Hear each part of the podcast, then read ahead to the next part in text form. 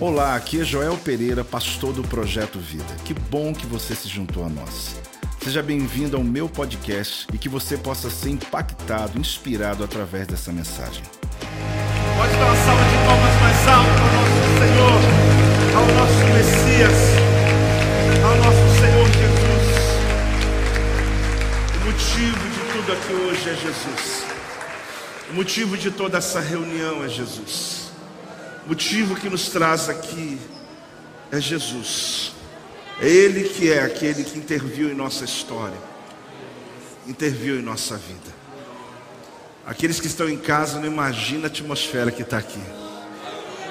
Hoje de verdade eu oro para que aquilo que acontece na casa do Senhor possa acontecer na sua casa. Meu Deus, eu já chorei tanto. Sabe aquela coisa, você fica sentado ali e claro, nem dá para ficar de pé, porque você quer absorver tudo. Mas ao mesmo tempo você não pode, você não grita, então vem tudo para dentro, né? Eu chorava, chorava, porque vem como um filme na minha mente, da minha história, da história de vocês, da história de tanta gente, desse tempo que a gente vive, de tanta pressão, opressão. E como o apóstolo orou, hoje a gente pôde colocar, a gente pôde, não, a gente está colocando os nossos olhos na eternidade, está olhando um pouquinho sobre aquilo que nos espera, Maranata, sobre a maior esperança da humanidade, a maior esperança, a resposta de tudo, Jesus descer, voltar com a sua igreja e governar. Maranata, ó vem Jesus. Maranata, ó vem Jesus. Não se trata apenas de um sentimento, de uma sensação é uma convicção lá no espírito. É uma convicção lá no espírito. É você ouvir o toque do chofar e dizer: Meu Deus, esse toque é similar a alguma coisa. Parece que mexe comigo, mexe com a minha alma, mexe com o meu espírito. É porque vai ser a trombeta, vai ser nesse tom, quando ela tocar. Ah, querida, anunciando a vinda de Jesus, quando descermos com Ele na Sua glória. É o toque e todos vão se ajoelhar e reconhecer e dizer: só há um Senhor, Ele é Deus, Ele é Senhor. Toda língua vai confessar, todo joelho vai se dobrar, de toda a terra, de todas as religiões vão se dobrar e dizer: só há um Senhor, o nome dele é Jesus Cristo. Jesus Cristo, Jesus Cristo, Jesus Cristo, Ele é o ungido de Deus. Ele é o Senhor dos Senhores, Ele é o Rei dos Reis. Ah, meu Deus, meu Deus, meu Deus. Que essa manhã não passe, que mesmo que a hora passe, essa manhã não passe para você. Que seja um registro na tua mente que a igreja todos os anos traz, dizendo a você: lembre-se, lembre-se, ele vai voltar. Pode se sentar, queridos. Eu fico com dificuldade de interromper esse momento, mas eu tenho certeza que não estou interrompendo, porque eu preciso lhe ensinar sobre tantas coisas que são importantes em uma celebração como essa. Primeiro, bom dia, Shalom. Sejam bem-vindos, querido, à nossa festa de tabernáculos 2021. O tema desse ano é Maranata. Mais uma vez, Maranata. Mais uma vez, Maranata. Eu quero compartilhar desse texto que você, por curiosidade, já imagine comigo. A palavra Maranata só se encontra uma vez nas Escrituras. Nós vamos encontrá-la em 1 Coríntios, no capítulo 16, versículo 22. Um termo que nós utilizamos como igreja, que não vem do hebraico, nem muito menos do grego, mas é uma palavra aramaica, é um código. Fale comigo, Maranata é um código. Você vai perceber o quanto essa palavra mexe com você. Você vai perceber o quanto essa palavra move o seu espírito. É como se Deus plantasse essa palavra dentro de você, para que você pudesse identificar o código quando está chegando o tempo, quando está chegando a hora. É interessante porque o apóstolo Paulo é um texto desconexo é como se não tivesse conexão, porque ele diz assim em 1 Coríntios 16, 22: Se alguém não ama o Senhor, seja anátema. Maranata. Eu li esse texto, eu falei, Deus, mas espera aí, eu leio as escrituras há muito tempo. E eu quero entender por que o apóstolo Paulo escreve um texto que nada condiz com nada. Parece que não tem sentido o que ele está falando. Eu vou ler de novo. Se alguém não ama o Senhor, seja amaldiçoado. Que anátema é amaldiçoado. Maranata. Aí você fala, peraí, mas ele está querendo dizer para quem e o que? É sobre isso que eu quero falar hoje. Maranata, essa palavra representa o desejo mais profundo da alma cristã. Representa a atmosfera na qual você respira, a atmosfera da certeza de que Jesus Cristo em breve voltará. Se você puder trazer esse entendimento de maneira mais profunda, é isso. Maranata, eu vou ler para que você veja aí, já tiraram logo, né? Essa palavra representa o desejo mais profundo da alma cristã. Representa a atmosfera na qual você respira. A atmosfera da certeza de que Jesus Cristo em breve voltará. Fale comigo, Maranata. Maranata é um alerta, um memorial, um encontro. Vamos falar juntos? Maranata é um alerta, um memorial, um encontro. Ou memória. Vamos lá? Maranata é um alerta, uma memória, um encontro.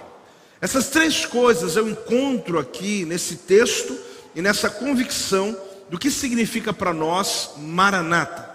O que na verdade o apóstolo Paulo queria trazer para a nossa vida.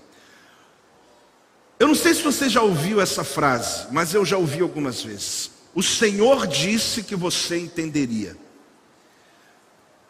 Profetas chegam para mim, pessoas que têm sonho comigo, não é todas as vezes, mas algumas vezes isso é pontual. A pessoa começa a contar um sonho, ela começa a me contar uma profecia, e no final ela diz assim: Apóstolo, o Senhor disse para mim que você entenderia.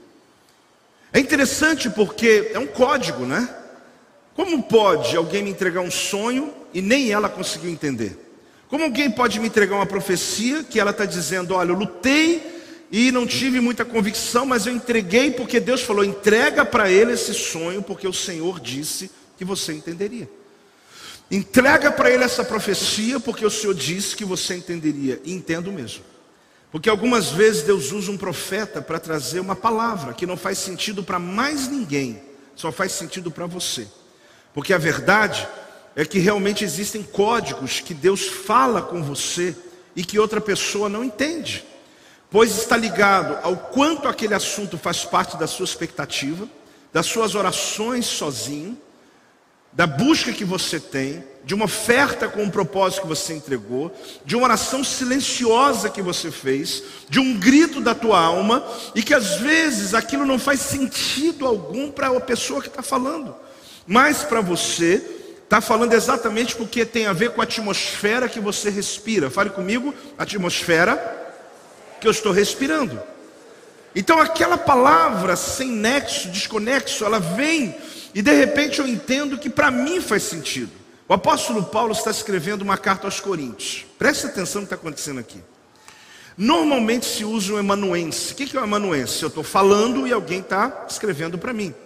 Muitas cartas apostólicas foram feitas por emanuenses. O apóstolo Paulo, quando chega nesse texto, um pouco antes, ele começa a escrever de próprio punho.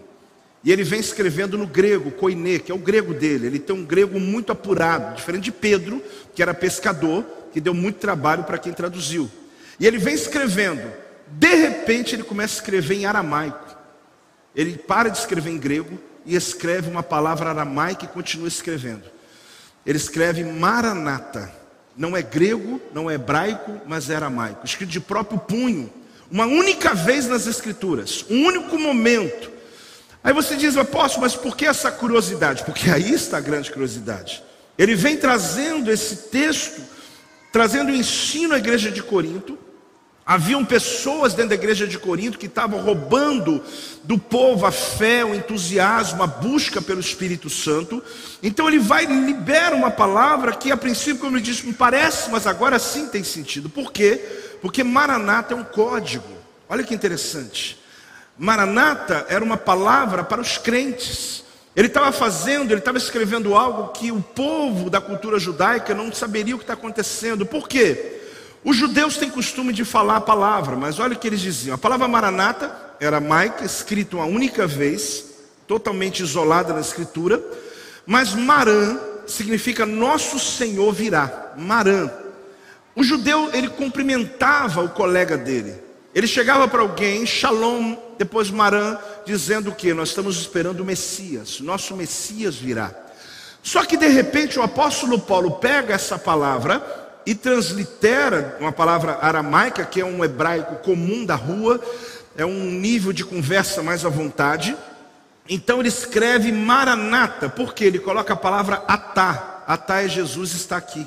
Ele está aqui.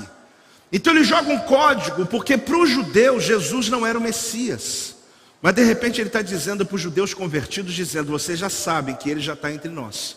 Ele já veio e ele vai voltar para buscar a sua igreja. Maranata significa ele vem.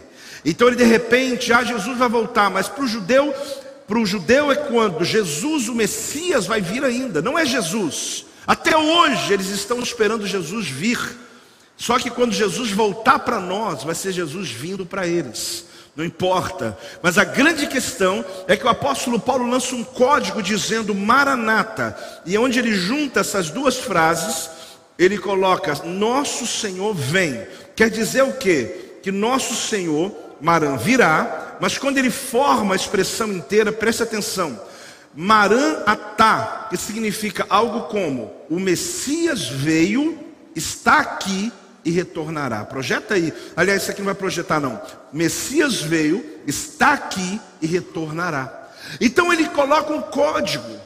É como se ele estivesse dando um recado: olha, ele já esteve entre nós, ele já veio entre nós, só que esse Messias virá novamente. Então a palavra é maranata. Todas as vezes que essa palavra é dita, sona um alerta, um alarme no seu espírito. Por isso, o primeiro nível aqui que eu trago para vocês, quando eu digo que existem três entendimentos: um alerta, uma memória, um encontro. O primeiro é um alerta.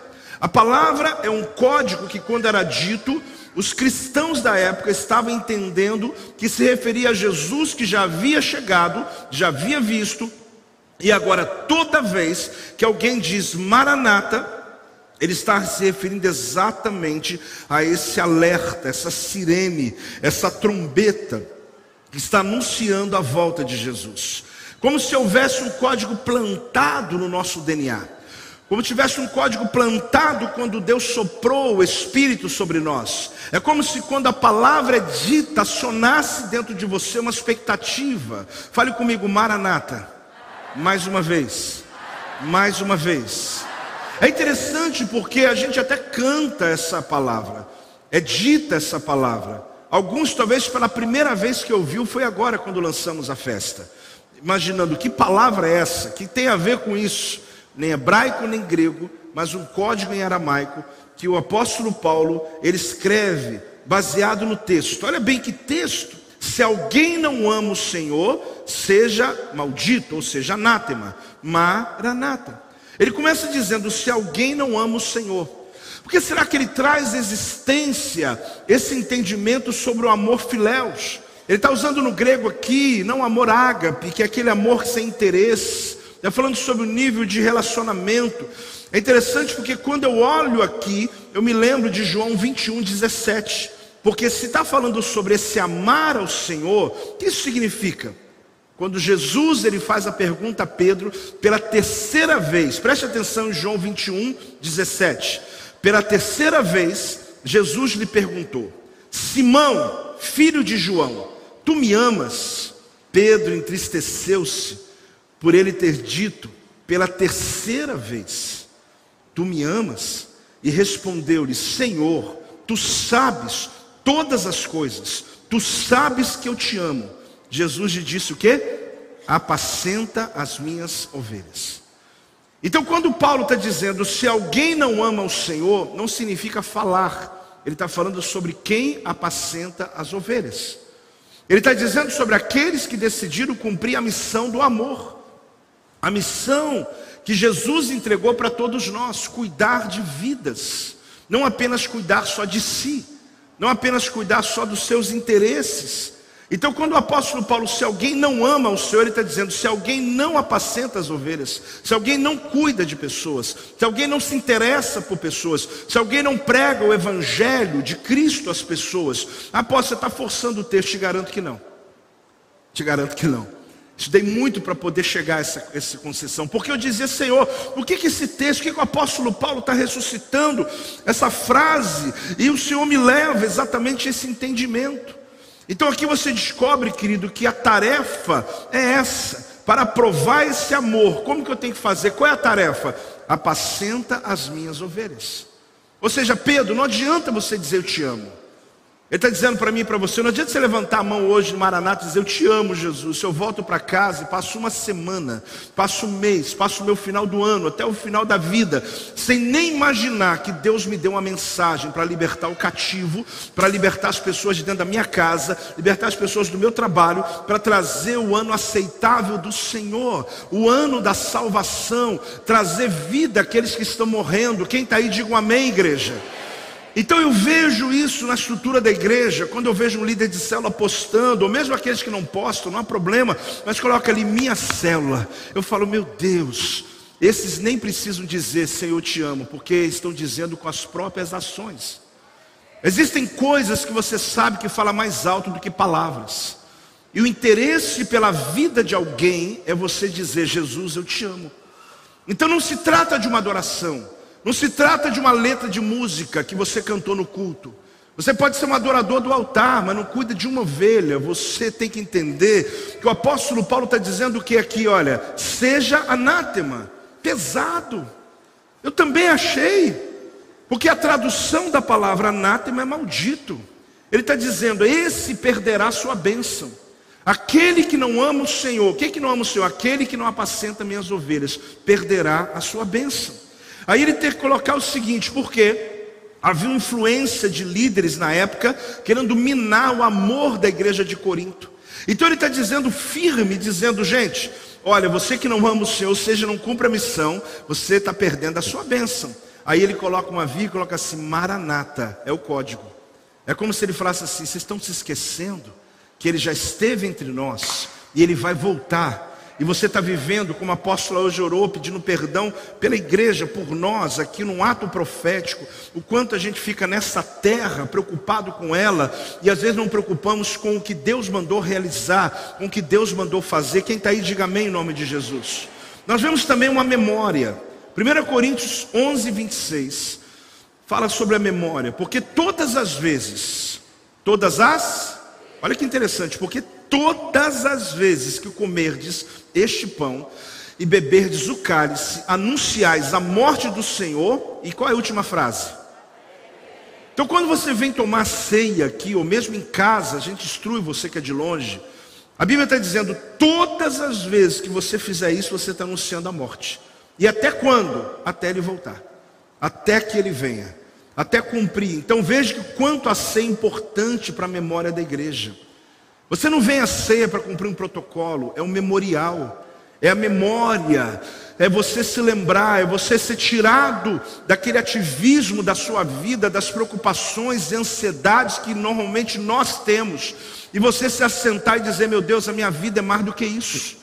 A minha vida é mais do que correr atrás de dinheiro. A minha vida é mais do que correr atrás de promoção. A minha vida é mais do que correr atrás de coisas. Quando eu venho à ceia do Senhor, memória, minha memória traz a existência, o motivo pelo qual eu sou um servo do Senhor. Então é bom e é para a igreja lembrar-se da morte, a ressurreição e a segunda vinda. Jesus morreu, ressuscitou e agora Maranata. Nós estamos entre a ressurreição e a segunda vinda de Jesus. Os teólogos chamam de parousia. A parousia significa Jesus vai voltar, porque ele já veio, morreu pelos nossos pecados. Alguns ficam curiosos sobre o pensamento do projeto Vida, como nós acreditamos. O projeto Vida, segundo aquilo que eu e Silvia acreditamos, porque isso não faz diferença na salvação, mas é que primeiro a igreja vai ser arrebatada no abrir e fechar de olhos. E depois das bodas do cordeiro, sete anos aqui na terra, para nós lá sete dias de festa, como se fosse um dia, um ano, nós vamos voltar com ele na guerra do Armagedon, lá em Israel, aonde vai tocar trombeta. Aí sim, todo olho verá, toda língua confessará, porque na primeira volta, que será um rapto da igreja. É como abrir e fechar de olhos. Quem está me entendendo? Terão dois numa cama e pode ser que um seja salvo e outro não. Tem dois no campo trabalhando, pode ser que um eh, vai e outro não. Tem dois pilotos pilotando o avião, de repente some um, fica um. Tomara que não vá os dois, né?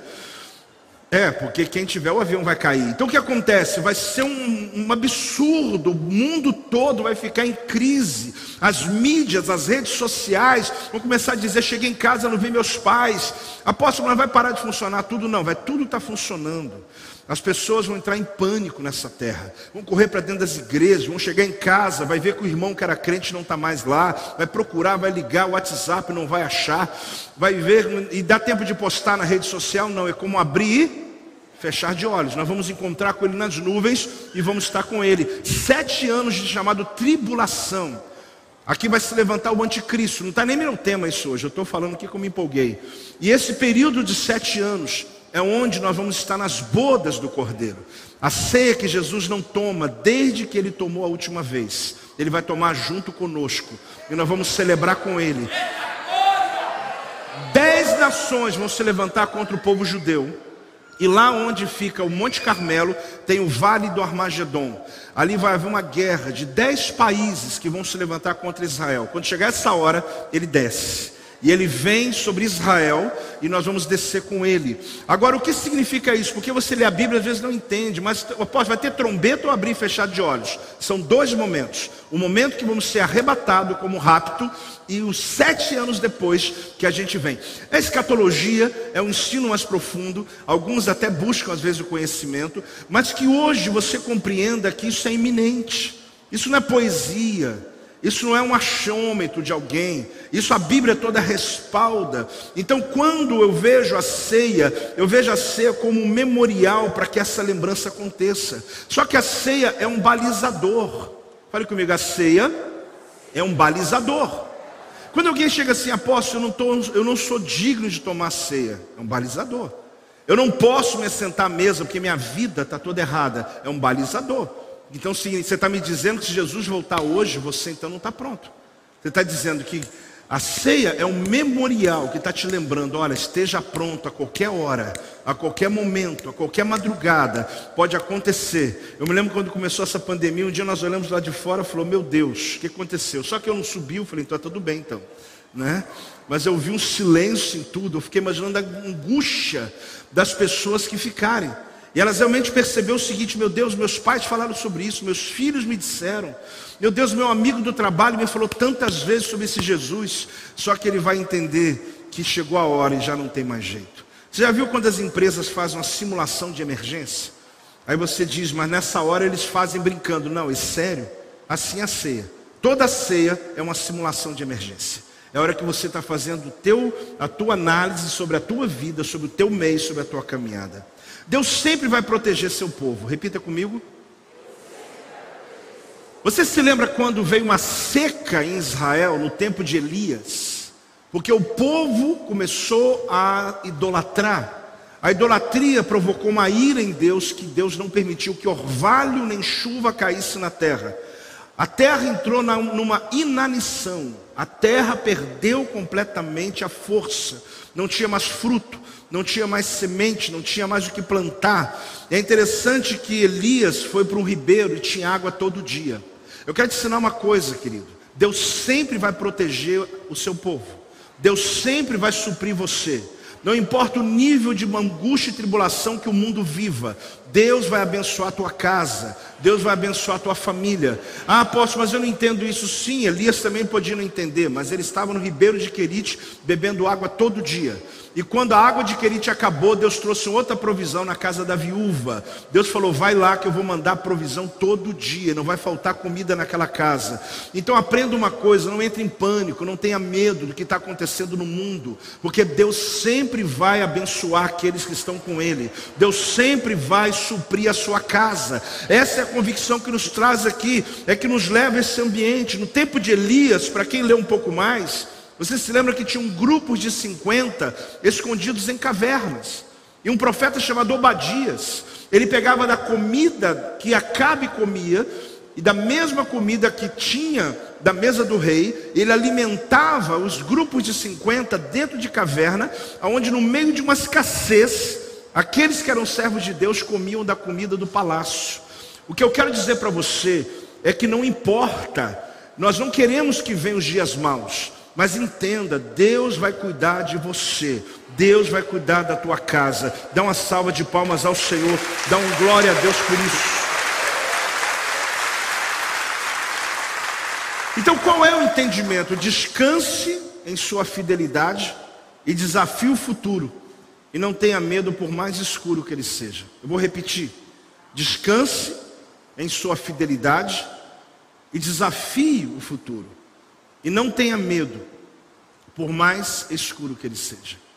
Então compreenda isso na sua vida. Compreenda que há uma bênção, querido, na sua fidelidade. Há uma bênção, querido, quando você decide ser fiel ao Senhor. Agora, o último nível, fale comigo, um encontro.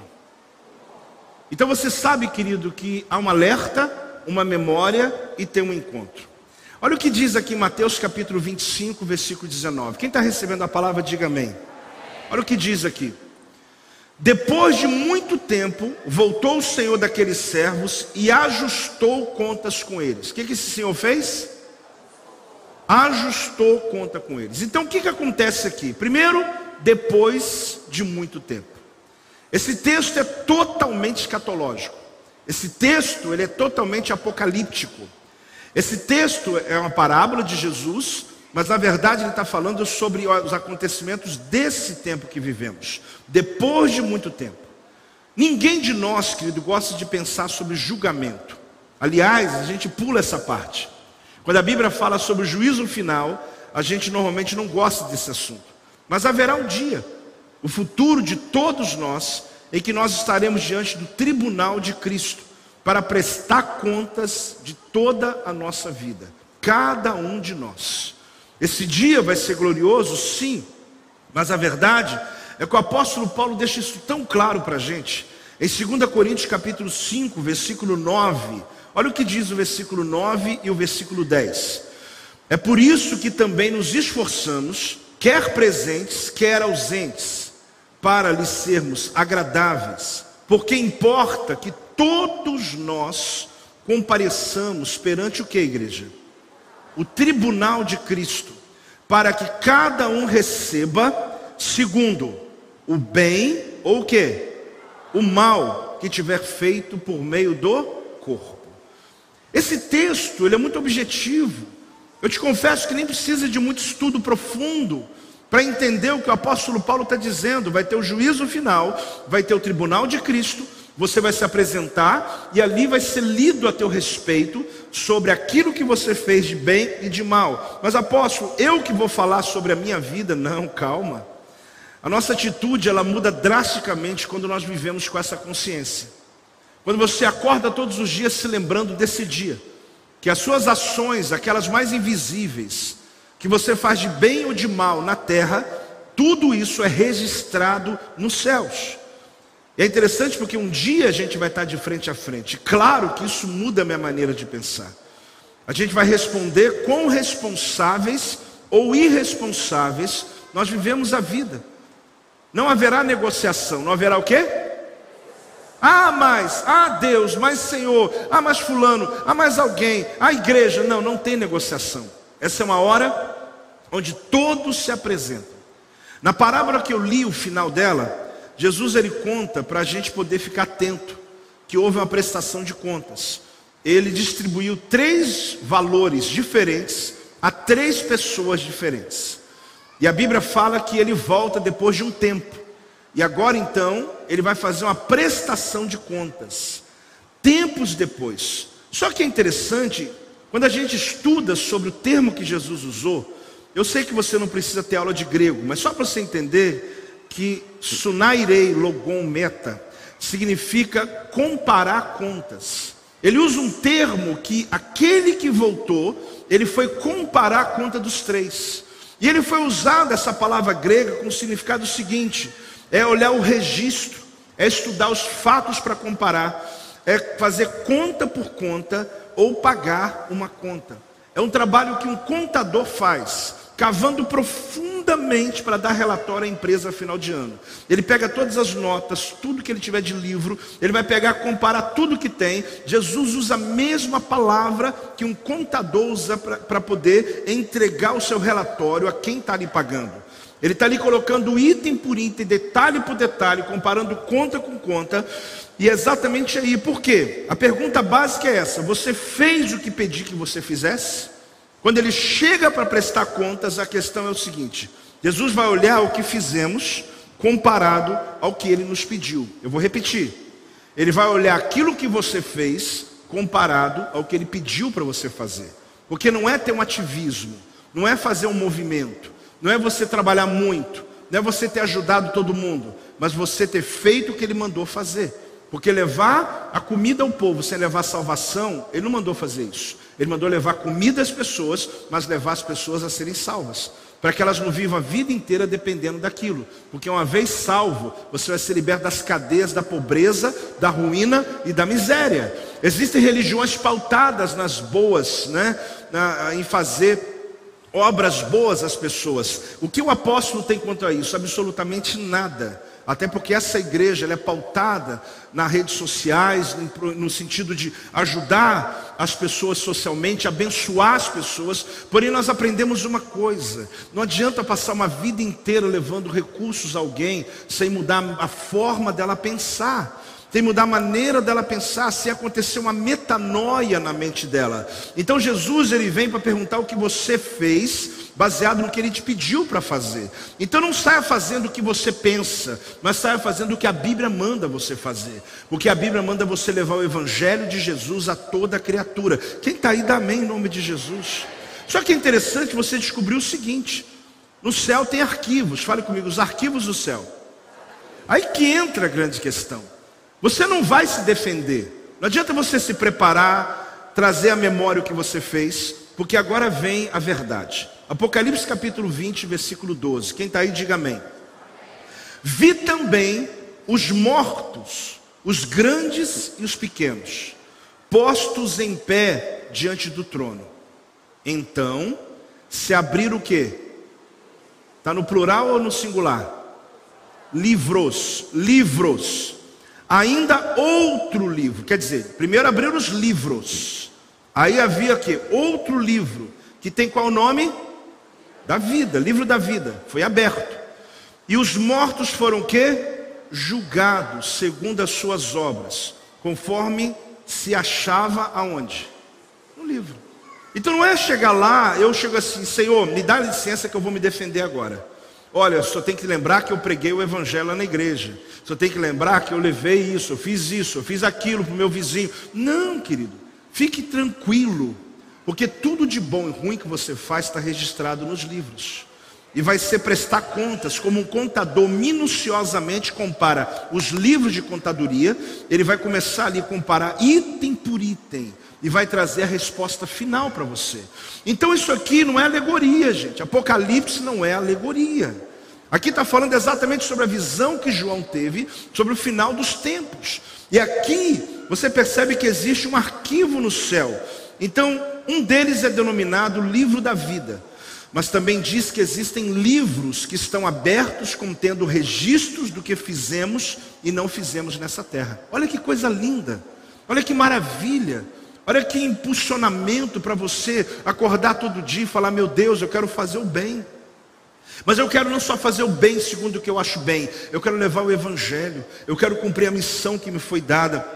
Olhe bem, deve ser muito importante, pois são guardados com arquivos do céu. Esse livro é guardado no céu. Olhe bem, esses livros são extremamente importantes. Olha o que Tiago diz no capítulo 1, versículo 12.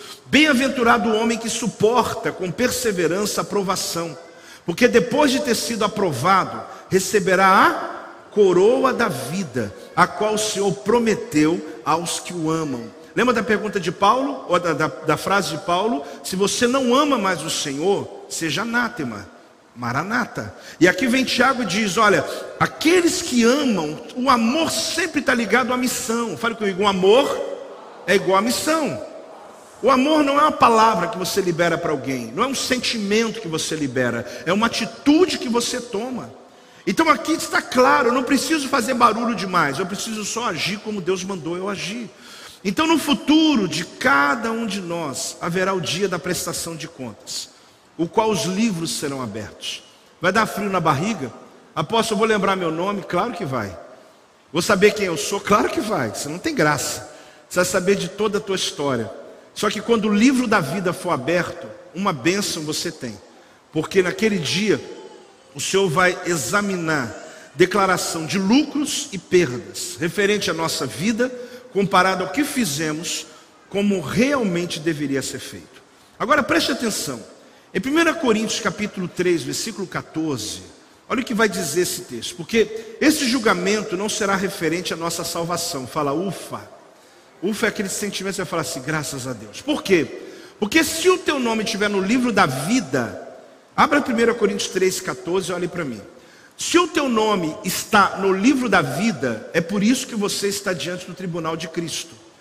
O tribunal de Cristo não é para ver quem é salvo, ali já está só os salvos. Apóstolo, graças a Deus. Então o senhor está dizendo que mesmo que eu não fiz muita coisa aqui na terra, não preguei, eu vou ser salvo? Sim. Porque não é de obras, para que ninguém o quê? Se glorie. A tua salvação veio através de Jesus Cristo, através do sangue do Cordeiro. Não adianta você fazer obra para ser salvo, porque ela não vai te salvar. Apóstolo, mas então por que você está falando tanto sobre as obras? Porque pela fé, você sabe que a fé sem obras é o quê? Morta. Se eu tenho fé em Cristo, eu não tenho reações, ações, eu estou morto. Mas esse julgamento não será referente à nossa salvação. Porque o livro da vida tem o teu nome. Aí será que vai ler Joel? Não, é o nome que Deus me deu. Mas como que eu vou saber que sou eu? Você vai saber. É forte isso, né? Quando chamar teu nome, o nome que Deus lhe deu, quando ele te visitou lá no ventre da sua mãe, antes, quando você está sendo formado, ele te deu um nome. Depois sua mãe deu, quem sabe bateu o mesmo nome, né? Mas pode não ser. Mas quando lhe chamar, no teu espírito, você vai saber que é você. Aí vai abrir os livros. O primeiro livro é o da vida, então já garantiu que você está salvo. Agora, os livros é o que? É a respeito dos galardões. Ali vai se falar, querido, sobre como vai ser a tua eternidade. Então esse julgamento não será referente à salvação, mas 1 Coríntios 3,14 fala: se permanecer a obra de alguém que sobre o fundamento edificou, essa pessoa vai receber o quê? Então percebe que vai ter obra como um ouro que passa pelo fogo e continua firme. E vai ter obra que é igual palha, que vai queimar. É aquele indivíduo que foi salvo, ele se contentou com a vida medíocre, porque ele diz assim: Jesus me salvou, então importa que eu vou viver minha vidinha aqui. Confesso o pecado, tomo ceia, vou lá em vez em quando no culto. Aí você diz, apóstolo, você está me criticando. Não, você não, estou criticando a pessoa que decidiu viver assim, que não é o seu caso. Diga amém em nome de Jesus que ele só se pautou na salvação e falou: tá bom, é um religioso da fé. Agora, graças a Deus, a salvação não depende dele, não depende de mim. Jesus já te salvou, não baseado nas suas obras, mas pela graça, pela graça. Aí alguém diz, mas como que ele pode ir para o mesmo céu? Sim, mas não com o mesmo galardão. Aí você fala, posso dar uma aula sobre os galardões, o que, que a Bíblia fala? Ah, aí que você vai entender que existem mistérios que Deus vai se revelar. Porém, eu sei de uma coisa: eles existem. Então aqui diz: se você está no tribunal de Cristo, já está salvo. Contudo, esse dia vai determinar a recompensa. Os que cumpriram a tarefa que Jesus lhes deu receberão a recompensa. 1 Coríntios capítulo 3, versículo 15. Olhe bem o que está dizendo aqui. Se a obra de alguém se. Vá no texto, vamos lá. Se a obra de alguém se queimar, que, que vai acontecer com ele? Mas esse mesmo será, todavia, como que através do, não queira ser salvo através do fogo, porque você está salvo, mesmo que você não cumpra a missão que Deus lhe deu, mas você tem que entender que a tua obra vai ser queimada, você vai passar pelo fogo, no final você está salvo, mas sem nenhuma recompensa. Aí você começa a olhar o reino de Deus e aqui mostra que aqueles que forem obedientes ainda serão salvos. mas não terão recompensa. Aliás, aqueles que não foram obedientes. Então eu vejo o seguinte: Mateus 25, 19, o texto que eu li, ele poderia ser interpretado de uma maneira bem diferente. Lá em cima eu falei sobre depois de um tempo. Se a gente for fazer um, um, uma, uma leitura sobre Mateus nessa perspectiva, 25, 19, preste atenção como seria escrito hoje.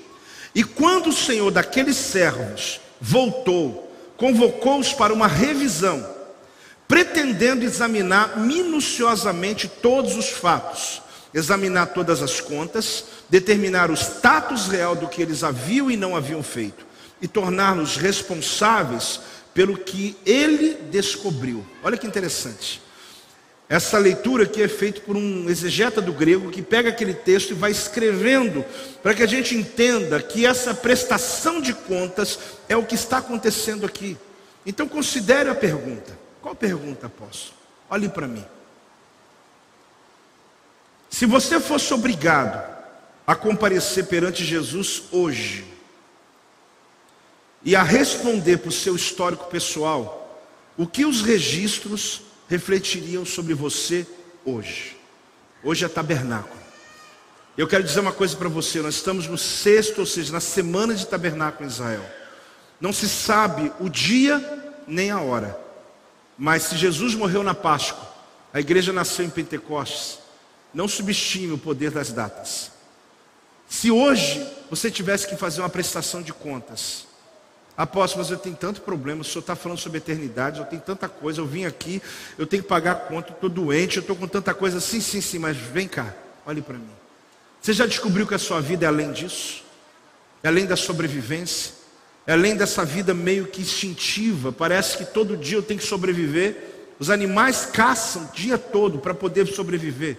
Deus te colocou nessa terra para ter vida com abundância para viver o melhor e comer e beber o melhor dessa terra. Dá um amém em nome de Jesus.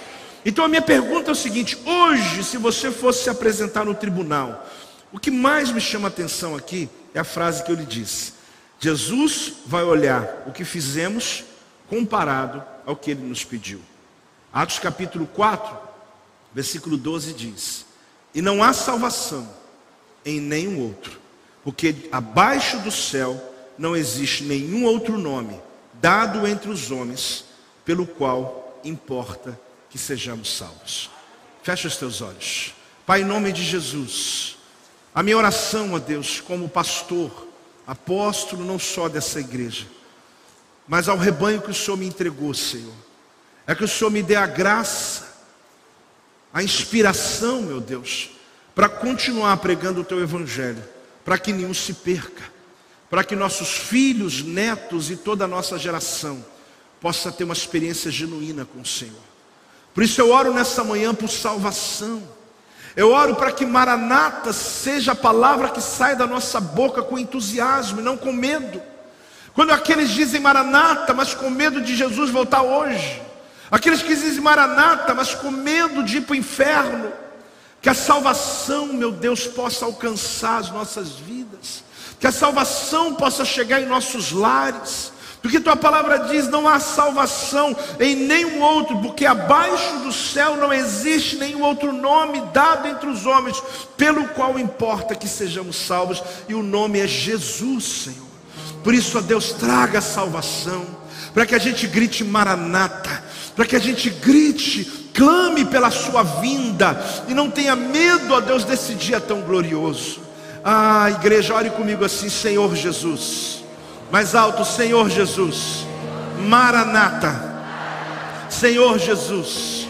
Eu reconheço que não há outro nome, porque a tua palavra diz: se com a sua boca confessares Jesus como Senhor, e em teu coração creres que Deus o ressuscitou, de entre os mortos será salvo. E por isso eu declaro com a minha boca que tu és o meu Senhor, tu és o meu Salvador, e eu o recebo como Salvador, como Senhor da minha vida, em nome de Jesus. Se Jesus voltar hoje, você está pronto? A minha pergunta é: você que fez essa oração, E hoje você está entregando a sua vida a Jesus, dizendo: Eu recebo como meu Senhor e Salvador. Levante a tua mão onde você está, que eu quero abençoar você. Eu quero orar por você. Levante a mão, você que hoje, amém. Fica a mão levantada para que os servos te encontrem. Você que hoje está entregando a vida a Jesus. Você que está dizendo, eu quero, eu recebo Jesus como meu Senhor. Fica a mão levantada. Porque só há uma convicção que você pode carregar na sua vida quando você confessa Jesus. Se você já é cristão, pode abraçar a tua mão. Mas se você nos visita hoje, você hoje, ah, mas eu não estou indo para religião nenhuma. Não se trata de religião, se trata de entregar a vida para Jesus. Levanta a sua mão assim, mesmo assentado. Acene, eu vi muitas mãos levantadas. Você que hoje está dizendo, Jesus, eu te recebo como meu Senhor e Salvador. Você que está em casa, que você está dizendo, olha, eu quero Jesus. Esse telefone aí é o telefone da tua salvação. É onde você vai dizer, olha, eu preciso dessa convicção, eu preciso dessa certeza. Ah, você faça contato conosco. Daqui a pouco vai ser colocado para que você possa dizer: Eu também entrego a minha vida a Jesus. Não se trata de religião. Olhe para mim, igreja. Não se trata de frequentar uma igreja. Não se trata de ser filho de crente. Você tem que declarar a sua salvação. Hoje eu vi, vi aqui o bar mitzvah. Você que fez o teu bar mitzvah, teu pai não vai te salvar, tua mãe não vai te salvar. É você que aceita Jesus como teu Senhor. É você que reconhece. Porque nesse dia todos vão se apresentar diante do tribunal de Cristo. Há mais alguém? Acene. Alguém está procurando você aí, sabe por quê? Eu quero apenas o teu nome. Porque esse nome aqui é importante, mas a Bíblia diz que o teu nome está sendo escrito no livro da vida. Tem alguém para dizer amém aí, igreja? Você na sua casa que está hoje colocando o teu nome aí para mim, você está entendendo o teu nome está sendo escrito no livro da vida. Não se trata de uma religião, vejo mãos levantadas, não se trata disso mas se trata de uma convicção: Jesus é o meu Senhor, Jesus é o meu Salvador. Quem recebeu essa palavra nessa manhã? Quem pode dizer Maranata? Diga Maranata, querido. Quem pode dar uma salva de palmas ao Senhor? Quem pode dar um glória a Deus? Em nome de Jesus. Aleluia! Este é o meu podcast. Você pode acompanhar meus conteúdos diários no Telegram e as mensagens completas no meu canal do YouTube. Não se esqueça de me seguir no Instagram. Compartilhe essa mensagem com outras pessoas e lembre-se: quem se adianta, governa.